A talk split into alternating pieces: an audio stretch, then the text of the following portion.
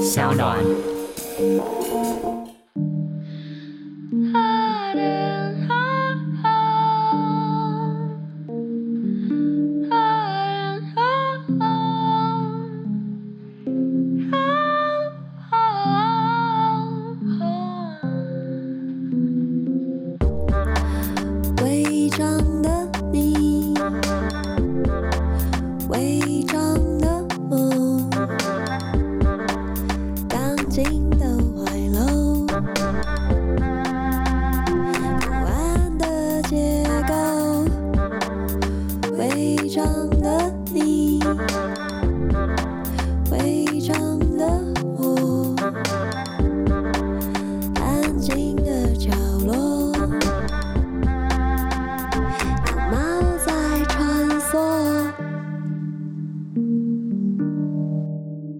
收听商奥原创节目《违章女生拉拉链》，我是主持人李平瑶。大家好，我是违章女生拉拉链第一季客座主持人严娜。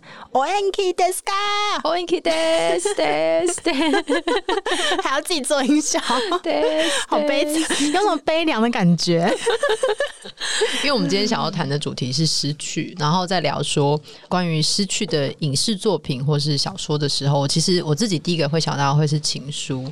所以如果各位听众有看过情书的话，就会知道我们的梗是什么。お元気ですか？お元気です。对，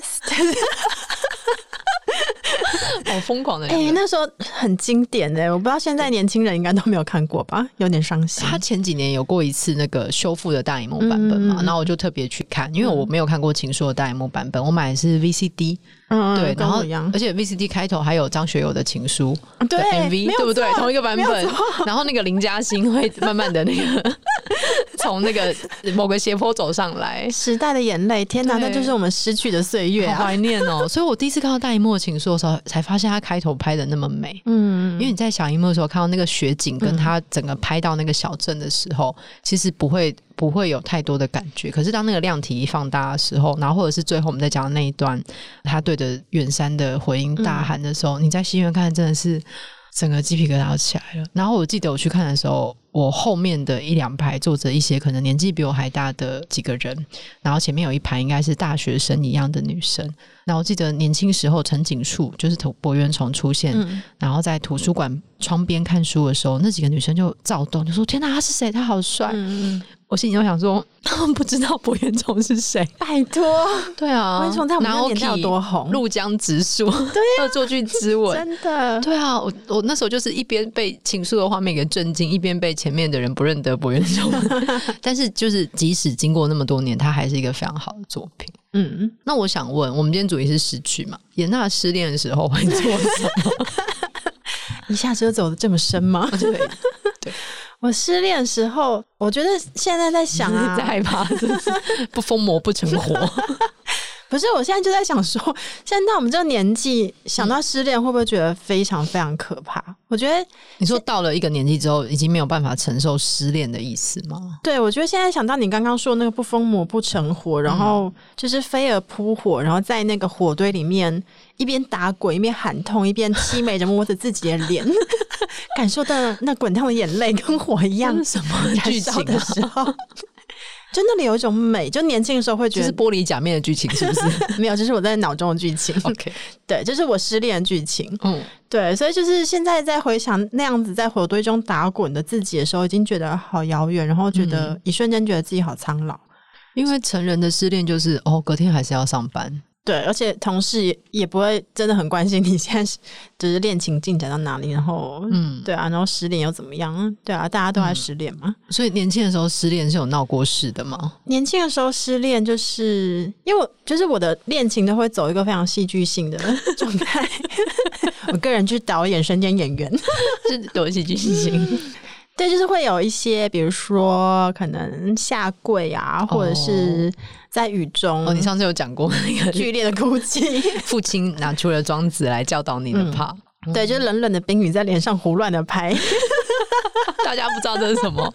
如果是年轻的听众，对。然后，但那个时候我年轻的时候学会了一样面对恋情失去的这个技能，嗯、就是那时候不知道为什么，凭着一股直觉，我就是制作了。一个歌单，这是我的哭单。嗯，那只要失恋的时候，我就一定会把那个我的哭单，就是从头播到尾。年轻的时候没有 YouTube，那你把那个东西存在哪里？哦，那时候有 iPad。哦，天，又是时代眼泪。对对，所以还是可以编辑自己的哭单。所以像是像是什么，有一种悲伤那种歌吗？比如说 C 呀哦，就是有一首不是 I'm Here 吗？就感觉。我记得那是《六尺风云》的主题曲，哦、对，对，你就会觉得自己一边听说，一边觉得自己在那个地底六尺的墓穴里面，朝着没有光线的那个虚空在哭喊。嗯、对，然后听完这歌单，我就会容许自己一边听一边哭。嗯，但因为歌单就随着你失恋越来越多次，就越来越长。所以不同的恋情，就是但是适应同一份苦单。对，因为。通常都会因为差不多的原因 而失恋，嗯，对啊，所以那时候就是知道说，面对失去这件事情，就是要对自己有耐心。嗯、对，你就把那个哭单听一遍，你还是觉得痛苦，没关系，你再听第二遍，嗯、听到你哭到觉得累了为止。Playlist 有几首歌啊？就越来越长了，所以现在我。我在看，好像应该有二三十首吧，所以每增加一次失恋，今天就会加到三四首，对，或是灵感来一次加十首，我觉得这首不错就加进去。对，平常就有在收集这些素材啦，就以备不时之需。可是你有没有觉得，就是随着年纪增长，可以哭的时间越来越短？就是不是说时间哭啊？我觉得不是没有时间哭，而是眼泪的储存量好像没有像以前可以哭到爆。就年轻的时候，失恋是可以就是无止境的哭，哭整个就是日以继夜的哭。对，因为你知道我是双鱼座嘛，我们两个都水象的，哦、其实我们应该很会哭才对啊。哦，是吗？对，但是因为我不知道，我觉得我长大之后呢，就是因为失恋太多次，然后觉得很疲惫，而且觉得很恐惧，我不想要再回到那个市场上面打滚，好累哦。就你光想到说约会，约会时候想什么话题，就会觉得一阵疲惫。光想到要认识一个人，对，发展关系，没有错。对对，所以这个时候呢，就台女 AA 制哦，各种你根本不会不知道遇到什么雷，协商拉扯。对啊，女同志倒是还好，女同志这方面还蛮公平的。嗯嗯嗯，对。对啊，所以就会有一种理智去试图想要在那个各式各样的失恋里面去分析出一种公式，嗯，就变成一种说故事的公式。当你掌握那个公式之后，遇到悲伤的时候，就把那个公式套进去就好。但是后来就我是这几年才发现，嗯、那个公式用太久了，就等于是我没有时间去感受我的情绪。对，一有情绪一来，我就觉得呃恐惧、嗯、疲惫、苍老，就赶快把那个公式套进来。但其实蛮爽，对。他其实有点违反我的天性，因为我本来是一个爱哭的人，嗯、对，所以这几年发现自己很少哭的时候，也会觉得，哎、欸，我怎么会变成这样？这难道就是长大了吗？我这几年也发现自己很少哭、欸，哎，嗯，我年轻的时候也没有到很爱哭，可是我以前都是一个不太哭得出来的人，嗯，可是我从小是一个爱哭包，嗯，我小时候的很多童年的照片都在哭，就是 不知为何，而且我妈热爱拍那种我正在哭，或者是、嗯、对所有在闹事的照片，可是反而变成大人之后。完全很难哭出来。我记得我可能大学的时候失恋，然后因为不知道该怎么办，然后因为也是住家里，你很难在家里一直哭嘛，就是妈妈会来敲门或干嘛的。对，没有错。嗯，就是你没有自己的哭的空间。嗯、然后我记得我那时候会一直去看电影。然后那个时候，公馆下两站景美有一个来来家家的那个二轮戏院，然后好像我忘记是八十块还是什么可以看两部片。嗯嗯嗯、然后台大的斜对面有大世纪，嗯，大世纪也是好像一百二可以看两部片这种价格。然后我记得我那一年就是因为失恋啊分手，然后我一直去看电影，我看的就是所有想看电影，一年可能看了一百部片有，嗯，对。然后在看电影的时候，然后很多片是人很少的，我就可以在看电影的时候我会可能就会哭，嗯，对。然后因为二轮戏院是一个呃时间抓的很紧的，所以他有时候是片尾不会放完就会亮灯嘛，就说哦还在放，可是我还在哭啊。哎、欸，我常遇到这种窘境，怎么办？怎么办？或者是就是哭到那个椅背在颤动的时候，就很不希望就邻座陌生人发现是自己在哭，然后这时候灯就亮了。可是因为二轮我都会坐在很角落的地方，嗯，对我都会尽量让附近不要有人，嗯，对。那也有遇过你住的很角落，然后附近就会有情侣交缠在一起，然后发出吧唧吧唧的声音。我说不，我正在哭啊，不要扰乱我。对，我还记得我那时候还有去中山堂海那里看金马影展吧，我忘记金马影展台北电影节。然后我看完之后真的太痛苦，我还记得我看的是颐和园吧，嗯，应该是颐和园，颐和园。然后就是真的是爆哭到不行，然后走出来完全停不下来，然后我还走到中商场旁边的小巷子里面去找一个石像站在那边哭。对，这哭真的需要时间跟空间呢。对，而且可能我没有办法在大庭广众，就是在旁边有人的时候哭。哎，我是试过，但我真的哭不出来。我有一阵子非常喜欢那个电影《恋下五百日》啊，我也超喜欢的、欸。哦，对，我觉得那就是一个那个我也在电影院哭爆。对，就是一个失恋的流程。嗯，就是你遇到一个人心中觉得就是完全就是对的人，但是那个中间的所有过程，嗯，对。然后可是其实你细想，那女生从来没有说过谎。对，因为这个电影它是双线叙事，一开始我们看到是男主角，嗯，对于这个叫叫夏天的女孩非常的迷恋嘛，然后它是一个非常美好的爱情故事，嗯，可是下半部是女主角的那个视角，对，所以就发现哎。故事开始对不起来，同一个画面，这个女主角眼神撇开，原来她是那时候就已经觉得怎么会这样，嗯、我怎么会在这里？对，还有那个顶楼的 party，对，对他们两个想象完全是不同的，完全错开的、嗯。对啊，恋爱关系就这样，可能我们在处在这个现实生生活之中，恋爱关系也是双线视角嘛。所以常常就是被抛弃的时候，想说为什么是我？因为同一个状态之下，两个人感知已经开始不一样了。对啊，可是那个错身的时刻，就是可能、嗯。自己不会那么敏感的发现，原来就是在此刻，我们两个就错开了。嗯，嗯对，而且我觉得这是一部非常痛快的失恋疗伤的电影，然后跟里面的音乐非常好听。嗯嗯，对我那时候看的时候就觉得，天哪，这个男主角工作好棒哦，我好想做这个工作。嗯，对啊，就是可以写卡片吗？对，台湾好像没有这个工作。嗯，专门写那个就是祝福卡片的上面的制式的话语。专门的这样的工作，我觉得现在应该可以写一些就是恶毒的应该。有 有这个蛮有商机，有这个市场。对。对啊，那另外一部我也很喜欢的电影是那个《云端情人》。嗯天哪，你是有多爱热爱写卡片的工作，就是替人写字，而且那个主角最后帮别人写信，不是出书了吗？我、嗯、就心想，这没有版权问题吗？职业病？哎、啊，这可以吗？你不是代笔吗？对，嗯，我觉得不是热爱写这个工作，而是它里面的某种投射吧。嗯，然后跟他设定的这男主角，所以他非常会叙述自己的感觉。我觉得《云端情人》真是太强大的一个电影。哎、就是，你你这样讲，我怎么突然发现？因为你是去电影院把自己的情绪投射在角色里面。对，其实。云端情人跟《恋夏五百日》的主角，他们都在做这件事情。哎，你说都在，就是写的是自己的情绪，但是他们就是是要投射在别人身上，因为他们不是替自己写啊。对，所以可能这刚好跟我有接到吧。对，对啊，因为如果一些对我来说，如果去看一些异男然后失恋喝醉酒的故事，我去投射哪里 会啊？对啊，就是 也蛮有道理的。他一定要有一些细腻的东西，你才有办法投射啊。嗯，嗯，你才有办法在那里安安静静的哭吧。嗯，对啊。那如果是这样的话，我，我所以你想到会是怎么最后当丈夫吗？不是，我就想到说，那为什么我就是硕士班的时候最爱的一部电影，就是我最能投射失去的电影是《当樱花盛开时》。它其实是一个老年的，我我也蛮喜欢《当樱花盛开时》，但我那时候爱爆，我就看几遍我就哭几遍，而且是痛哭。然后我还记得那时候我看完，就是在宿舍看完 DVD 的时候，我的朋友刚好来找我。然后我是哭着下楼，你真的很不利于在大庭广众展现情绪，我觉得这很好哎、欸。没有啊，其实就是在亲密的人面前没办法展现，只有在大庭广众之下才有办法展现。因为那那跟我自己的生命的经历无关嘛，嗯、因为我是看电影而哭，所以这个理由非常能够说明。对对，但《樱花盛开时》这个电影我非常的喜欢，嗯，就是它其实就是在描述一对老年的夫妻，嗯、然后太太就在住在德国的小镇。那他有点就是以这个东京故事的模型去诉说这个发生在德国小镇的故事，对。然后那时候是一对老年夫妻嘛，然后太太知道说先生得了绝症，但她不要跟先生说，她非常担心她的老公，然后以一个就是。照顾者的角色去无微不至照顾她各种生活上面的细节，然后她因为老公得绝症要死了，所以她就带着她老公，然后强迫她老公到大城市去找儿子，然后也是发生了就是老年父母去探望儿子，然后还有被女儿就是嫌弃啊等等这样的一种故事。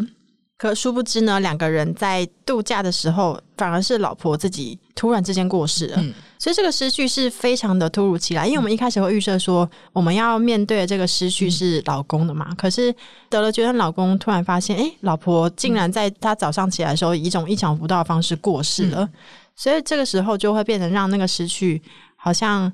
巨大的难以承受，所以你会看到那里面的那个老先生，他其实从头到尾都没有什么表情的。嗯，因为其实这样的一种过分巨大而且突然的失去，其实人类是不知道该怎么处理的。对对对，嗯、所以他就非常漠然的来到了他老婆非常想要去的那个东京，嗯、然后透过也在东京被儿子讨厌等等的一个过程，然后重新去理解他老婆当年为了他牺牲了什么。嗯，所以他老婆其实，在年轻的时候也是在不断面对自己的失去嘛，因为他进入这个婚姻，他开始去扮演一个妻子跟母亲的角色，嗯、等于他失去了他原本想要。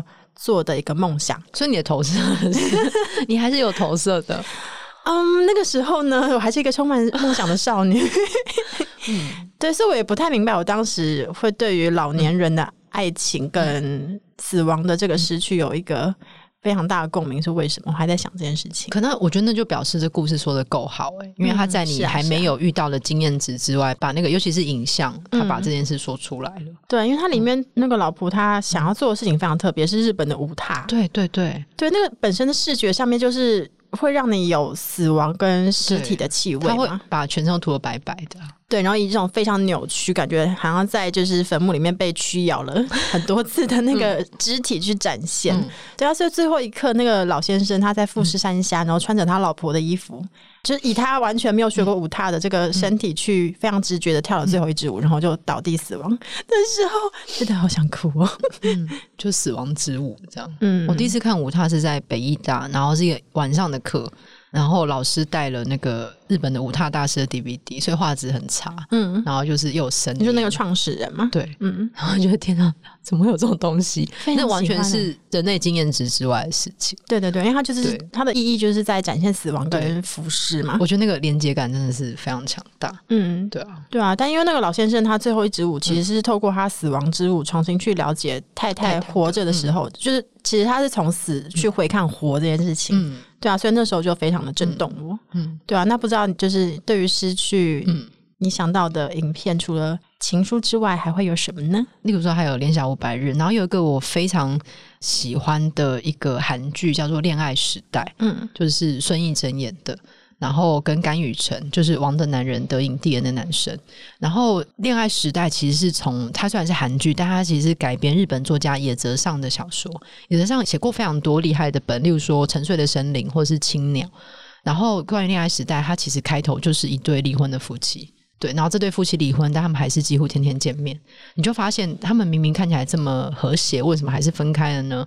然后那个分开的点是，曾经的太太怀孕，然后怀孕流产之后，在她最痛苦的那一天，先生竟然没有在她身边，嗯，嗯，然后说他们的关系开始有了裂痕，然后以各自的视角，然后跟他们后来又遇到不同的人，然后来重新拼凑，说，哎，他们之间到底发生什么事情？我觉得他展现一个面向是，以夫妻的角度来看，他们一起失去了一个孩子，就是他们其实照理说他们失去了同一个东西吧，可是这个东西失去之物即使一样，你在不同的人身上投射的会是不同的结果，嗯，然后每个人都有自己处理失去的方式。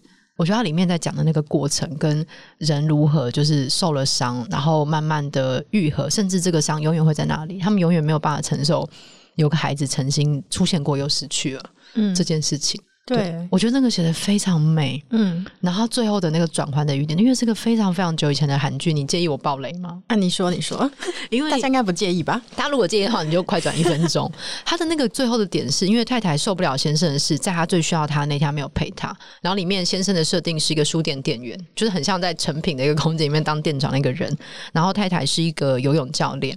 那在那一天，他不在太太的身边，然后到很最后、很最后，大概倒数几集的时候，才揭露说，那个先生那一天他自己抱着那个死掉的婴儿，嗯。嗯，他就是抱着他陪了他一个晚上，嗯，但他没有办法跟太太说要做这件事情，嗯，所以太太只觉得他抛下了自己，嗯，对，天哪，我就会想到那个耶。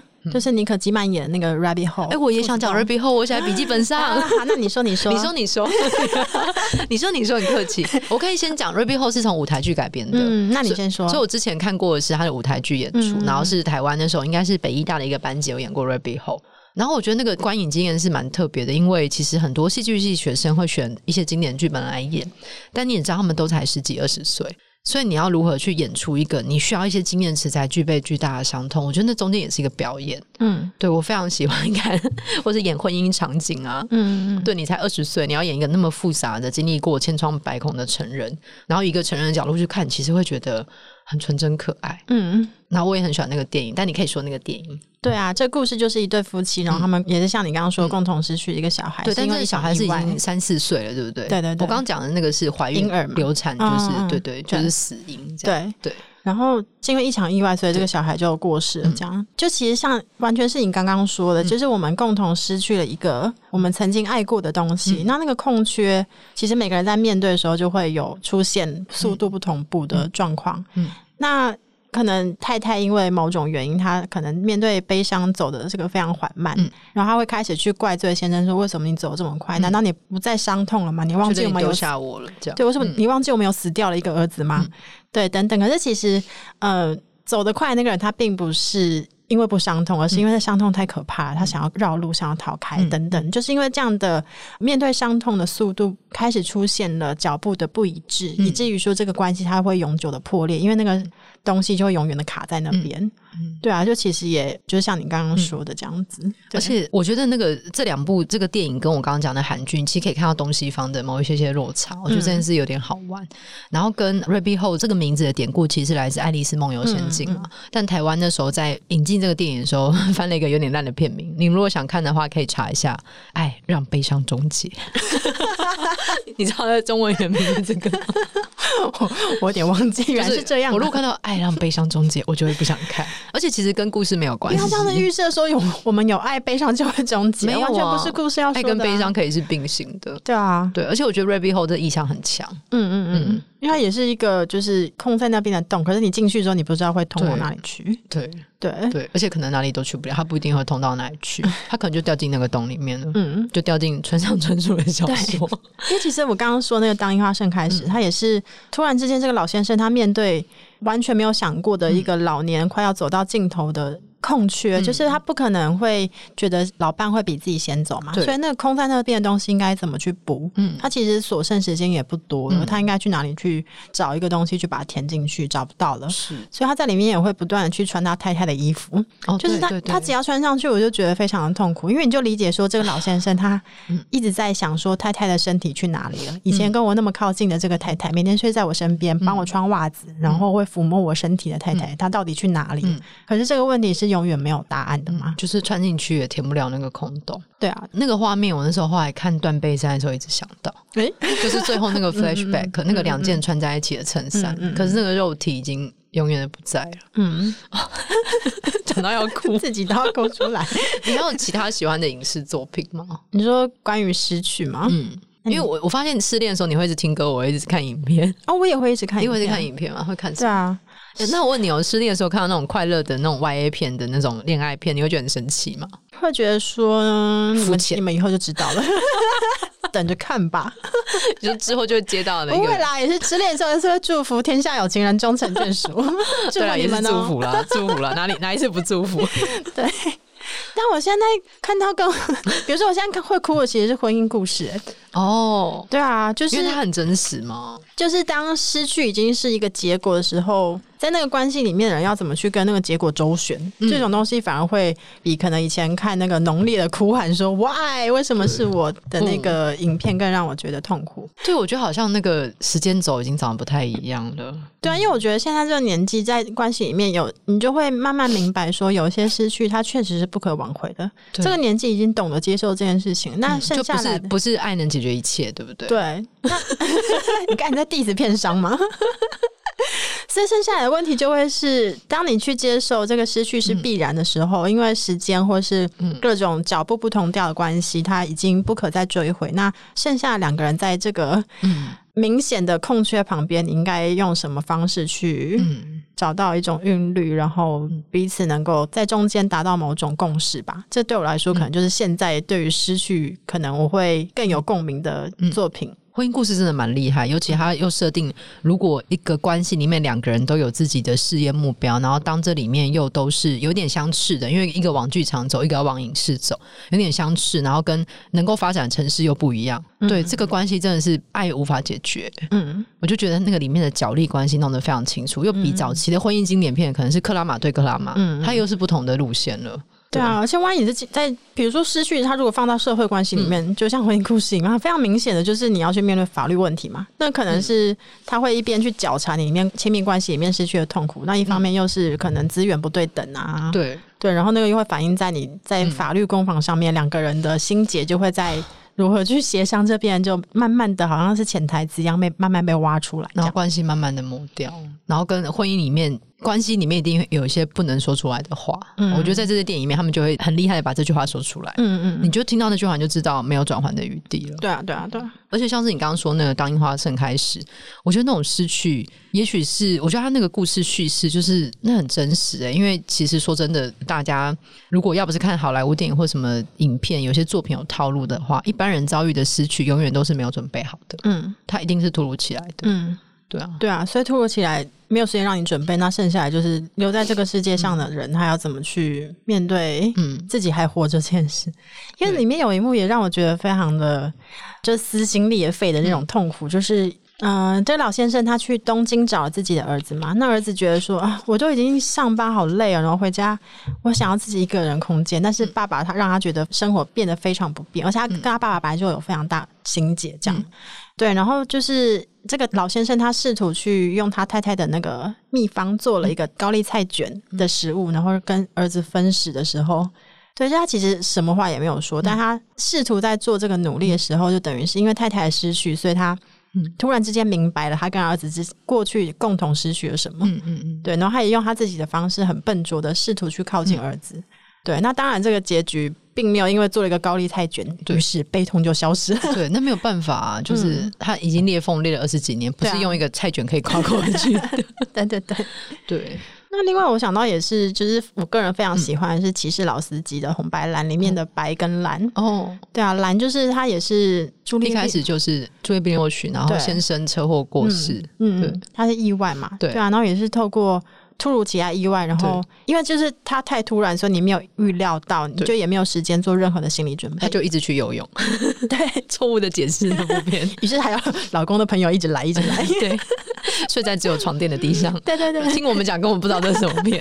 但我好喜欢这一部，我有阵子会一直狂看，我也是拥有 VCD。嗯嗯嗯，对，对，也是在那个不太理解自己的伤痛，以及不太知道说这样巨大的伤痛应该怎么面对的时候，才突然发现说，以前你以为你认识的那个活着的人，其实你并不认识他的全部。嗯。这个反而可能是在面对死亡这件事情的时候呢，带给活着的人更大的痛苦。没有想过的底牌，这样。对啊，也而且同时也是突然发现说，哎，我以前从来没有这样认识过自己，嗯、因为那个时候总是会会透过别人眼睛去看自己嘛。对，嗯，我有一阵子那个时候在看一个他们的访谈记录嘛，就是里面有一段非常有名的场景，是朱叶·冰若许走过那个长长的石墙，用手刮过那个墙壁，嗯嗯嗯，因为也许是那个感觉让你太麻木，所以你需要用一些肉体的痛，嗯，再回来嘛，嗯、也许是这个概念。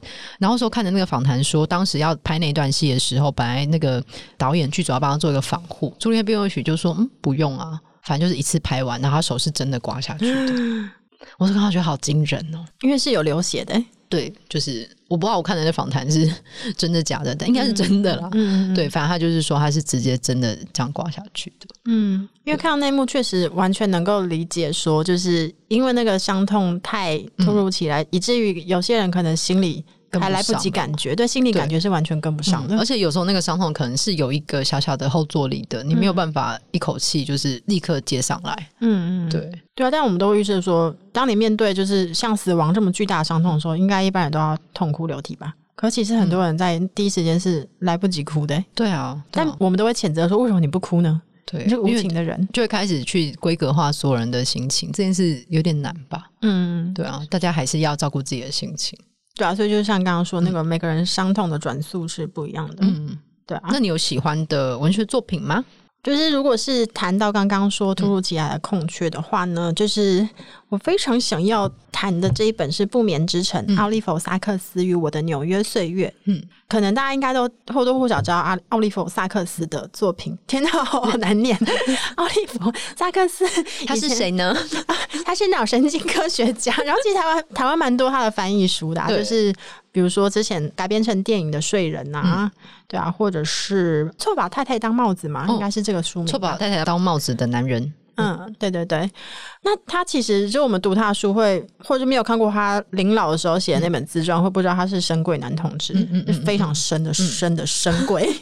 因为他早年就是年轻的时候跟父母出柜的时候，嗯、父母非常严厉的打击他，因为他本来是一个聪明的小孩嘛，那受到父母喜欢，可是突然之间爸妈知道说，诶，他竟然喜欢是男生的时候，就觉得你怎么那么脏，那么恶心。嗯所以这样的一个经验，他导致他三十五年过着禁欲的生活，然后一直到七十五岁、七十几岁的时候，才遇到了第一次的恋情。嗯、对，然后那个这本书非常特别，是因为它的作者其实是跟奥利弗·萨克斯交往，嗯、就是七十五岁遇到那个真爱的那个交往的那个、嗯、那个男性嘛。嗯、那他也是摄影师。那我们一开始在想说，如果我要去写我突如其来的伴侣的故事的这样的一种书的时候，嗯很难去调配那个到底要把悲伤的成分放了多少，嗯，因为如果是一种呐喊的方式写的话，有时候就会觉得好像太多了，嗯，对，所以就把悲伤艺术化的时候呢，就会产生一种，对，我就是如果我要写我深爱的人的话，他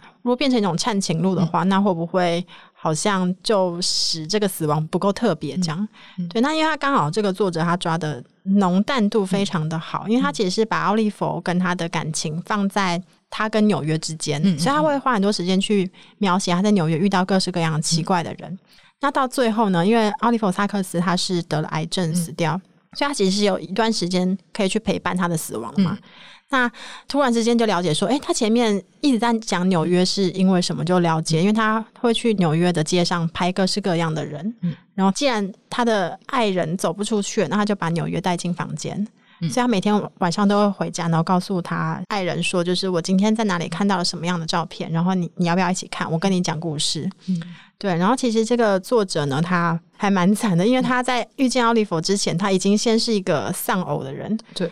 那这个一开始她的丧偶的状况是，就像刚刚说，突如其来，她、嗯、的男朋友是完全没有预警的，在某天早晨过世了，嗯、而且因为她是一个失眠症患者嘛，她刚好那天吃了安眠药，所以她没有醒。对，所以她起来看到就是男友僵硬的尸体的时候，她突然想说，要是我那天晚上我就跟平常一样失眠，然后有办法救他吗？嗯，可是已经来不及想了，嗯、那个死亡已经发生了。嗯。对，而且是死在两个人一起睡的床上，嗯、所以他是没有办法再继续在那个空间里面面对，嗯，他们各式各样曾经一起经历过的各种物件，嗯，还有记忆，所以他就决定从旧金山搬到纽约，于是才遇到奥利弗·萨克斯，嗯，对啊，所以他把两种不同的死亡，一个是有时间去陪伴，一个是突如其来的，嗯，这种。面对悲伤的过程放在一起了，我觉得这个对照是对我来说是非常动人的。嗯，嗯，而且我觉得他的那个笔触拿捏的很刚刚好。对，因为他有他是蛮有幽默感的。对对，对就是有时候就觉得，哎、欸，这里可以笑吗？对，在读的时候会有一种你的心情一直起伏不定。而且他们两个人的交往，我觉得是我向往的一种交往的方式、欸。哎，就很成熟吗？应该是说。因为他们其实他他在里面不断强调说他跟奥利弗是有很大的差异，嗯、他是用整个感官打开去认识世界的，可是奥利弗是因为脑神经科学家，所以他是 非常理智分析的。对对对对对，嗯、所以他就是在这样的差异之中，他们也理解这个差异。嗯、可是这个差异让他们更靠近彼此，嗯、是以各种自己舒服并且能够全心全意接受对方的方式去靠近。嗯。嗯对，因为它里面也会放一些他拍奥利弗的照片，嗯、就是真的是一个老先生，七十几岁了。嗯，但他里面的描写的奥利弗好像小孩哦。嗯啊，我记得有一幕超级超级喜欢，就是他描述奥利弗终于跟他接吻了。嗯，因为他没有接过吻嘛，所以奥利弗就对他说：“啊，原来这是接吻吗？”原来是这样的感觉啊，嗯、还是这是你发明的某一种东西呢？很可爱，超级可爱，嗯、对啊。然后可能一开始他们是没办法在公共场合就是出双入对，因为奥利弗是神鬼，他不希望他们被看见嘛。对，对啊，你就是在里面，他也以一种非常不愤怒或是不激动的方式去描写他们从不能公开慢慢到可以住在楼上楼下，嗯，然后也尊重彼此的生活空间。嗯对啊，所以他最后其实并没有告诉我们说，失去两次之后你就会习惯了。对，好像不太可能。没有，第二次他还是非常的痛苦。即使有时间让他预备，嗯，对啊。那他我蛮喜欢他在里面说，就是他如何去面对死亡跟悲伤。嗯、就是他会躺在纽约的公寓里面看那个树，外面的树，嗯，然后一年四季就这样过，然后树的状态不断的改变。嗯那他突然之间再一次死亡的时候呢，他看着那个树，他就说他想要向树学习面对死亡，不弃不惧，安定而已，就是活着而已。嗯，因为我们就会想到说，他在里面问奥利弗说：“就是你今天还需要什么？帮他脱完袜子啊，然后起居打点好了。”奥利弗就对他说：“我希望你活着。”嗯。嗯，我觉得我那本书是我那时候去花莲自助旅行，我待在路上看的，嗯、然后在民宿哭的跟 猪头。真的，这个可以看得到海的窗户，这就是他厉害的地方，因为他并没有在里面呐喊啊、对悲泣啊，淡淡对，淡淡的，但是里面哭的是我们，很有味道，对啊，因为后坐力太强了，嗯，对，对啊，所以可能就是当悲伤在被艺术化的时候，留白反而是比眼泪更重要的。谢谢老师。对，我就会想说，这是一个理想的，好像从来不会有理想的分开方式。嗯，就是因为我们没有人可以判断那个失去那天什么时候会到来，或是那个尽头长在哪里。对啊，对。但是刚刚聊到失恋的时候，我其实心里有个非常理想的失恋场景，就是如果两个人真的不行要分开的话，因为我们如果看到婚姻故事或什么，你会看到那个感情被磨光的那个小小的过程。所以婚姻故事最后他蹲下去帮他绑鞋带的时候，啊、那个我也哭爆哎、欸，真的是哦。对，可是我觉得一个很算是理想的，就是那个玛丽娜，嗯，行动艺术家，她、嗯、跟她的前男友的那一段，他们是在长城上走嘛，嗯，他们从两个端点走向对方，嗯，然后走了非常多天嘛，然后最后一天相遇的时候，两个人都累炸了，但是那天就是他们分开的时候，嗯，然后我们之后再也没有见面，直到他在那个美术馆做那个凝视玛丽娜的活动，嗯，对，我觉得那也是非常好的，就是足够成熟理智。而且因为走的够长，对，而且都累了，而且真的精疲力尽了。对，那那是真的肉体上的精疲力尽，就是觉得哦，那肉体上的精疲力尽好像比精神上的更健康一点，因为总是要给临界点。比起两个都困在一个小房间里面，然后，对，我觉得认识临界点，然后我觉得像你刚刚说那个婚姻故事最后一幕，为什么绑鞋带会动人心？嗯、因为我们看过前面的灾难，我们知道说，嗯，那一幕就是历劫归来的两个人，他们终于理解了。对，而且各自在自己能够接受那个岛屿上面，对，远望着彼此，那那也就足够，就彼此只能远望不相逢。对 it back。对啊，或者是你就知道他锤破那个墙面，然后那一段那整个这样压起来再收起来，你知道 OK 可以理解，但是这个东西真的再也回不去了。嗯嗯，对对啊，所以就是哎、欸、回不去了。现在 现在谢安正要出现嘛？嗯、我觉得现在年轻人应该也不太知道那到底是什么东西。对，而且因为我觉得，如果因为有同志性倾向的差异，其实它里面是有些隔阂的。例如说，单身里面他的伴侣死掉之后，因为他们那个时候也还没有同婚那些嘛，嗯、他伴侣死掉之后，他其实是被瞒着的，所以他也没有看他最后一面。嗯，对，他好像就无声无息的从你生活中被拔走了。嗯，对，然后你没有被认证，你没有被认可，你见不到那个。嗯、我觉得那某种时候那种仪式性的过程，可能还是重要的。嗯。如果讲到仪式性的话，我就想到另外一本书，嗯、是保罗奥斯特的《孤独及其所创造的》。哦，是。对啊，因为他其实前半部是在讲他爸爸过世，嗯、然后他跟他爸爸的关系其实非常微妙，嗯、是非常紧张的。因为他爸是一个总是好像在场，但其实又不在场的一个父亲，嗯、然后对他其实一直没有那种父亲好像无条件的温情或是爱，没有这种东西。嗯、对，那他为什么这故事如何展开？就是他是。爸爸也是死的蛮突然的，他在电话里面接到爸爸的死讯。嗯嗯，可是其实在此之前，他爸爸已经要把这个房子卖掉了，嗯嗯，所以他其实是在之后已经安排了要去那个旧房子里面去把自己的东西清理。可是在此之前，爸爸就过世了。然后我非常喜欢保罗奥斯特，他回到那个。旧家的时候，因为其实爸妈在离婚之后，剩下爸爸住在一个六人大的，就六个人住的房子里面。然后他发现说，这个房子其实就跟他爸爸一样，就外表感觉非常的平静，但内在其实已经破败不堪了。因为他爸是一个有洁癖并且非常有秩序的一个男子，就是其实吃完东西都会收。他里面并不是好像很脏啊或者什么，但是他就透过那个空间的陈列，他完全理解到说，住在这里面跟这个房子好像在。搏斗的一个顽固的老人，他的生活其实就仅仅是维持着不要整个溃散而已。他其实对很多事情都是漫不经心的。就比如说，他吃完东西，他虽然立刻洗碗，但是那个碗是没有用洗洁精洗，所以以至于上面都是污垢啊等等。对，然后他是因为爸爸过世，所以他才回去收拾那个旧家嘛。他一边收拾的时候，一边就。回想说，为什么这个爸爸总是好像不在场？为什么他总是没办法无条件的去爱他这个儿子？等等的。